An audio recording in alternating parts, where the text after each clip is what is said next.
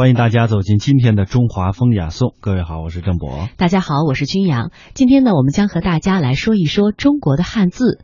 在世界文明史上，中国的汉字与埃及的圣书字、苏美尔人的楔形字是最古老的三种文字。然而呢，随着历史的演变，且呃后面两种文字呢都消失了，唯一留存到今天的，而且依旧生生不息的，就是中国的汉字了。作为炎黄子孙，我们对汉字究竟了解多少呢？汉字又是怎么产生的呢？我们今天使用的汉字是怎么演变过来的呢？好，接下来的时间，我们就陪你一同走进汉字的王国。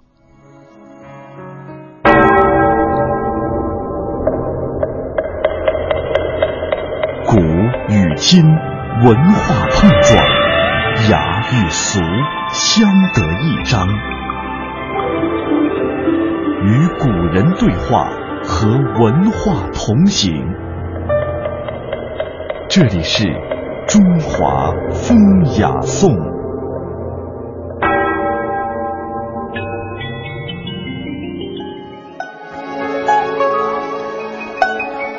首先，我们和大家一起来了解一下汉字的起源。汉字呢是世界上最古老的文字之一，最开始它是象形画，后来呢逐渐变为了由笔画构成的方块形的符号，所以我们会亲切的叫它方块字。基于现存的古代文献记载和现已经得到确认的考古发现，汉字在新石器时代的仰韶文化时期就已经出现了，它的历史至少已经有五千年了。为什么通常我们说中华民族有五千年的文明史呢？实际上，这和汉字直接相关。人类有了语言，就可以积累知识，形成文化；有了文字呢，就可以记录语言，交流信息。因此，语言把人和动物区分开来，文字把人类社会的原始阶段和文明阶段区分开来。所以，文字出现就是文明的开端。这也就是为什么通常我们说中华民族有五千年的文明史。要聊汉字，我们就从它的起源开始说起。汉字的起源有着不同的说法，那么流传最广的就是仓颉造字的这样的一个故事。传说仓颉是皇帝的史官，皇帝统一华夏之后，他感觉到用这个结绳记事的方法远远满足不了他们的需求，于是他就命他的史官仓颉去想办法造字。于是呢，仓颉就在当时的渭水河南岸的一个高台上造屋住了下来，专心致志地造起字来。可是他冥思苦想，想了很长的一段时间，也没有把字造出来。说来也凑巧，有一天呢，仓颉正在思索之时，只见天上飞来一只凤凰，嘴里叼着一样东西掉了下来，正好正好呢掉在了仓颉的面前。仓颉把它拾起来，看到上面有一个题印。可是仓颉也辨认不出这是什么野兽的蹄印，就正好问了问走过来的一位猎人。这个猎人看了看，说：“啊，这应该是貔貅的蹄印，和别的兽类的蹄印不一样。别的野兽的蹄印呢，我一看也知道。”仓颉听了这个猎人的话，很受启发，他就想啊，万事万物都有自己的特征，如果能抓住事物的特征，画出图来，大家都能认识，这不就是字吗？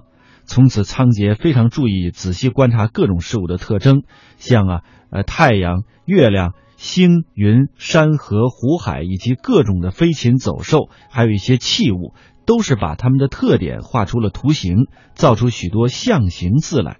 这些象形字就开始应用起来了。仓颉造字说，在战国的时候就已经十分的流行了，《吕氏春秋》《荀子》《韩非子》都有记载。到了秦汉时期，这种传说就更加盛行，呃，盛行了。许慎的《说文解字序》当中有这样的记载：说仓颉之初作书盖一类象形，一类象形四个字，明确无误的说明最早出现的汉字其实就是图画文字，是表意文字。古人创造汉字，这里面隐藏着哪些非常有趣的文化密码呢？接下来，我们一起来听听著名文化学者孙丹林的妙解，他将讲到另外一个和仓颉有关的很有意思的故事。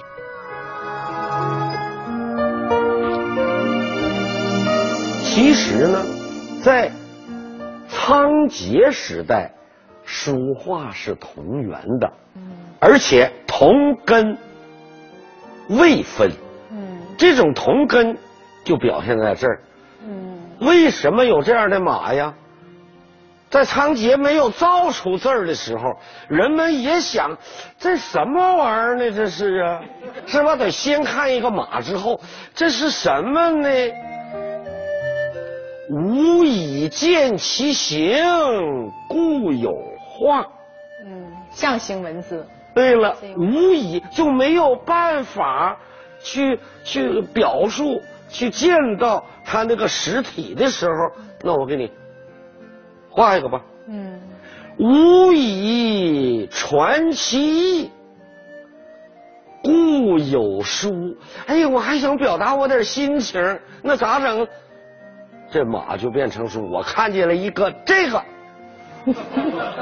那这个既是画，又是字，所以是书画同源，根本没分。我举个例子，我用画板来表示吧。看看啊，各位啊，这看出来了吗？这是啥？这是一只鸟。太好了！就这会儿，大家这能力就提高这么快，是吧？只要您画的像。这个呀，就是我们现代汉字的“鸟”字儿。可是乌鸦的“乌”啊，跟它一样，因为乌鸦它太黑了，几乎连眼睛都看不见了，所以乌鸦的“乌”啊，没这个点儿。你看。还有你比如说这个竹子的竹啊，这一看这不能误会了，是不是？这你不能说大葱吧，是吧？这肯定是竹子，但是呢，还有这样写的：尖儿冲上就是草，嗯，叶子冲下就是竹。古人造字啊，就怕混淆了。你看，一个尖儿冲上，尖儿冲上是草，你要草那个叶儿，草叶不都往上去吗？竹叶不都往下甩吗？你看，这是我们祖宗造字的智慧。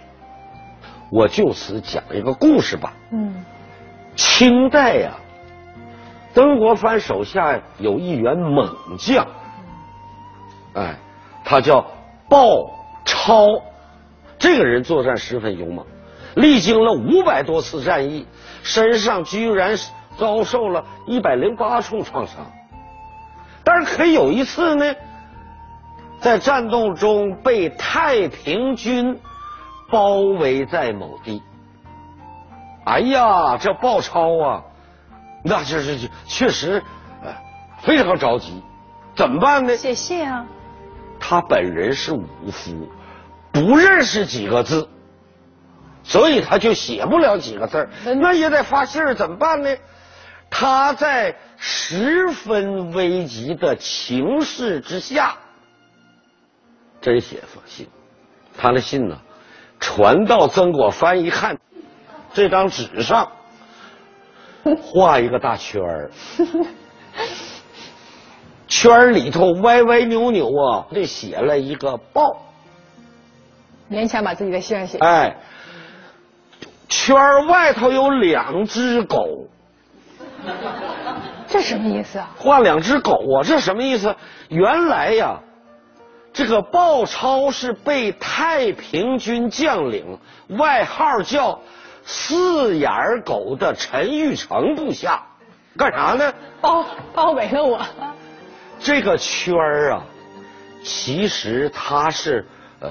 无意中写对了一个最古老的“包围”的“围”字。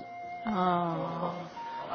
上古时期，“包围”的“围”就是一个大口，口罩的口，这个这个口是个小口。嗯。大口这个字儿念“围”，就是我们现在“包围”的“围”的古字。所以呢。呃，曾国藩一看，哎呀，一个大圈里是我那底下的小豹，大圈外头两只狗，坏了，咱们这个谁鲍超鲍鲍超啊，叫陈玉成，包围了，赶快派兵援助。你看，就人发自内心的那种表达，就是我们造字的根本。鲍超写信画圈这件事儿，我们完全可以联想到啊，上古时期那个仓颉是怎样造出字来的。仓颉咋造的字儿呢？传说呀，就有一天头前一夜，天降鹅毛大雪，第二天早晨雪停了，仓颉出去上山打猎去了，就看见呢有几只山鸡呀、在在那觅食，觅完以后，飞走了。这时候有有几只小鹿又从树林里窜出来了，但是他发现人了，结果撒腿逃遁。仓颉到那个雪地一看，哎呀，山鸡留下是这样的爪印，这个小鹿留下的是这样的蹄印嗯，这仓颉就想啊，哎呀，如果我要把山鸡的爪印画下来，这不就是山鸡吗？啊我要把鹿蹄儿的蹄形我画下来，那这它不就是小鹿吗？由此，他豁然开朗啊！从此啊，这仓颉每每天呢，啊是仰观日月星辰，俯察山川鸟兽啊。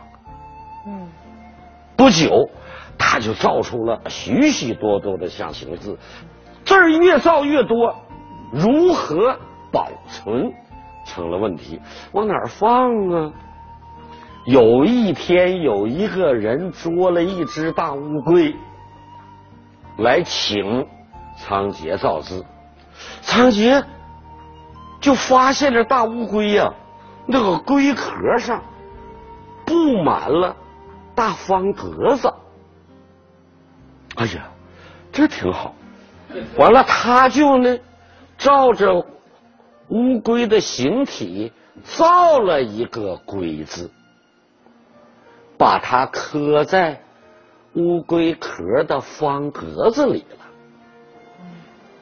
刚磕完这龟，它也有血有肉有神经啊，它就因为疼的实在挺不了，就急了咕噜，啪啪跑了。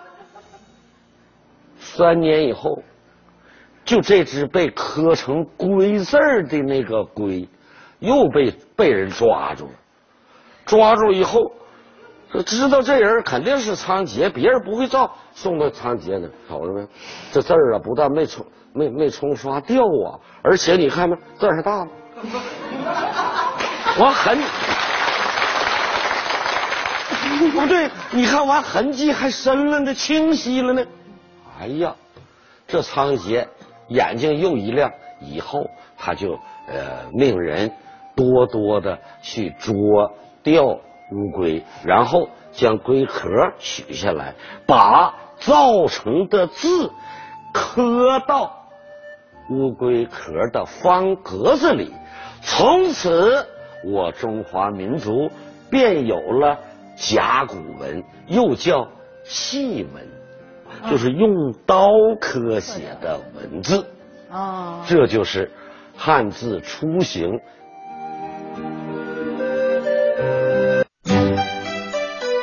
每天一小时，请随我们走进大观园，感受红楼儿女的情怀。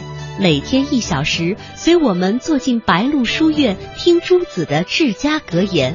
每天一小时，可邀李白品美酒，白居易赏梅花。今天这一小时，你来了吗？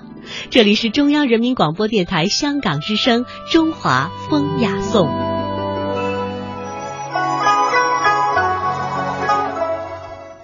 我们经常说表意文字和表音文字，那实际上呢，这就是世界上最主要的两种文字体系。汉字的本身其实就是表意文字，从它最初的这个图画的文字就可以看得出来，它是通过图形来表达汉字本身的意思。因此呢，了解汉字的本意，就有必要去了解汉字字形的构造。对于汉字的构造呢，古人把它称之为是六书。东汉的许慎就把它解释为象形、会意、指示、形声、转注和假借。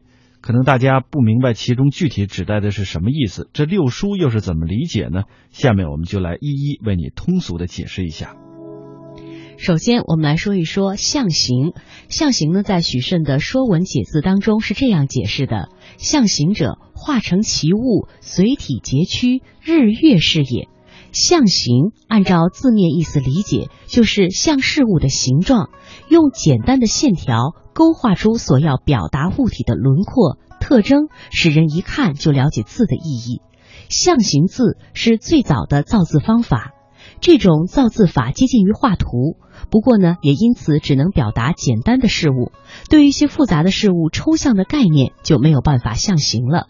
所以，单靠这种方法造的字很少。象形字在汉字的比例当中呢，大概占到了百分之十，但它是构成汉字的基础。后来的几种造字法都是在象形的基础上创造的。那什么是指示呢？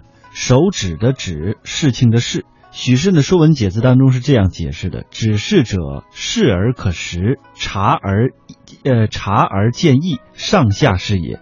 那就是说。就是在象形字的基础之上，加上提示的符号来表示某个词的造字之法。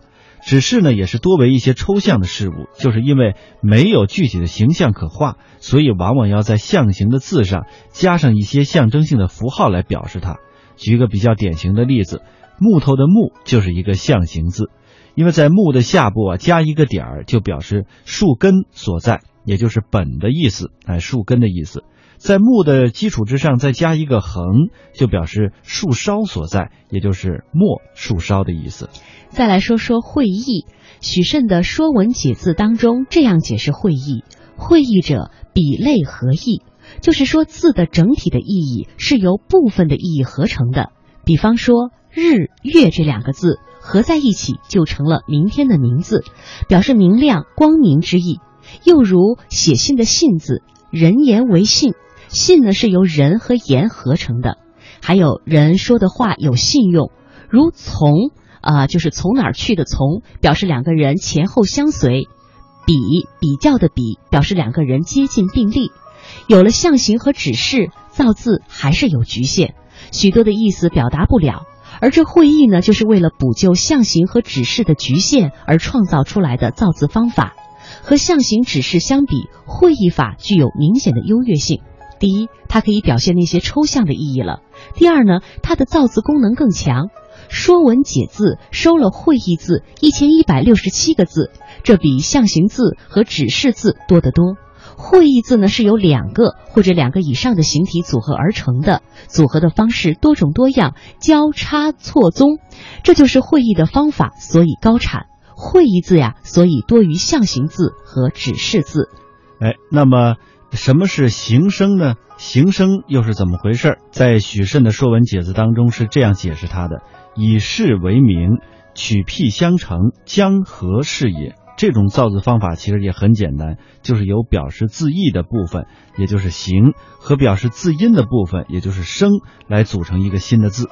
表意的部分呢叫做意符，表音的部分叫做声符。习惯上也把它叫做形旁和声旁。比如像七。哎，从月，那么其声就是左右各组合起来，就是一个这个呃期望的期字。形声字啊，最能产生新字的是一种造诣方法。现在呢，很多的汉字大部分都是形声字，因为形声字当中大约有四分之一的形声字的声旁和整个字的读音是完全相同的，像这个换啊，还有一个口字旁的换等等。这样的话呢，你只读它的声旁右半部分换就是完全相同的。还有一些形声字的声旁和读音不完全相同，但是通过这些字的读音特点，也可以帮助来区别形似字。像以轮作为声旁的字，像是车轮的轮，还有伦理的伦等等，这样呢都属于这个形声字。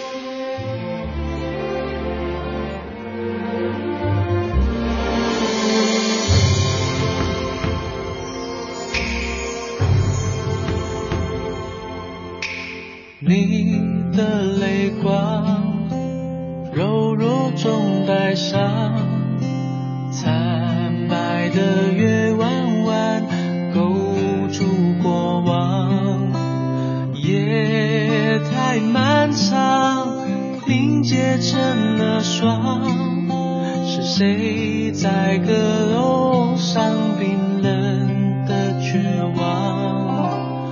雨轻轻弹，朱红色的窗。我一生在纸上，被风吹乱。梦在远方，化成一缕香，随风飘散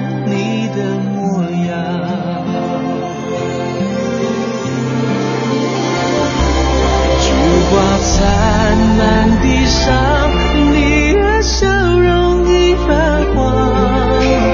花落人断肠，我心事静静躺。北风乱，夜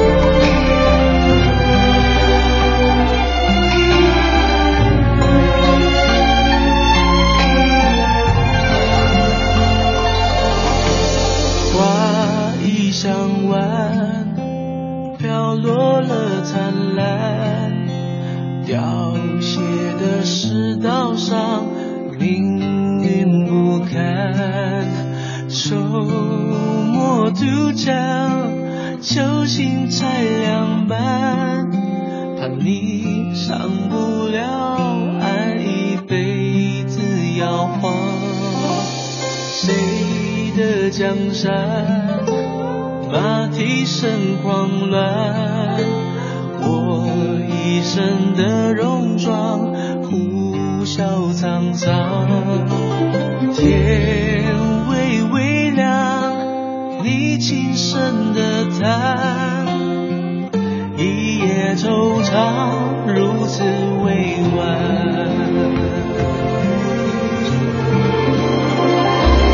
菊花残满地山，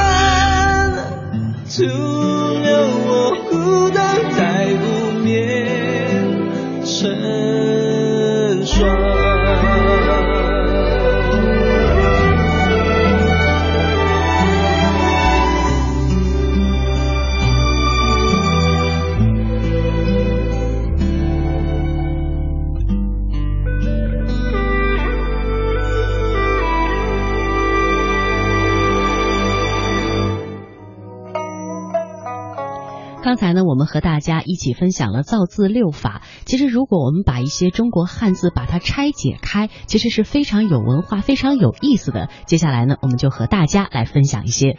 比如说我们经常说到的“舒服”啊，这个“舒服”的“舒”字，那呢，它的一些意思呢，其实左右分开的话，你会觉得突然之间就豁然开朗了。左边是舍，哎，不断的舍弃；后面呢是给予的予，不断的给予。如果说舍弃和给予之后的一个结果，那必然是非常舒畅的一个境界了。哎，这就是舒服的舒。还有呢，这个懒字，懒汉不用心，不思进取，只是不劳而获。那你呢一定是非常懒的。还有这个悲字，上面一个是非的非，下面一个心，心头想入非非，结果是必然可悲的。还有智慧的智，智慧来自每天的知识上的积累，聪明呢就是每天知道的多一点。上面一个知识，下面一个日积月累的日字。还有这个方字啊，万人出点子，自有好方法。上面多了一点，下面是一个万字，值得的值。左边一个人字旁，右面一个直，人要站得直，才能有身价，这就是非常值得的。还有出汗的汗，三点水一个干，这是形象的告诉人们，干活就必须得流汗水。评价的评，一个言字旁，一个公平的平，说明在评价事物的时候，言辞必须要公平。还有您好的您，是你字下面有一个心。这就是当你以真心待人的时候，人们自然会尊敬的称您了。新旧的旧，一个竖呃一竖呃竖着的竖，然后一个日月的日，就是新的东西过了一日呢，就变成旧的了。再有呢，就是偏见的偏字，一个单人旁一个扁，说明有了偏见就常常会把人看扁了。还有够了的够，一个句旁边的是一个多，这两个组合的一个字。就说再讲一句话就多了，这是说话的诀窍。还有好字啊，左边一个女，右边一个子，这也是当今父母看待自己子女的一个共同心态。子女就是好。还有悟，一个心字旁，一个无，无用无心去思索，方有所悟。哎，左边一个竖心旁，右边一个无。还有利好的利，左边是一个禾，右边是一个刀，用刀来割禾稻，所以呢。就想要有利的话，就必须去工作，去付出，这样的话才是有利的利。哎，还有这个容易的易，上面是一个日，下面其实呢是一个月，日月为易。这个易的其实就是指日月的变化，变就是易。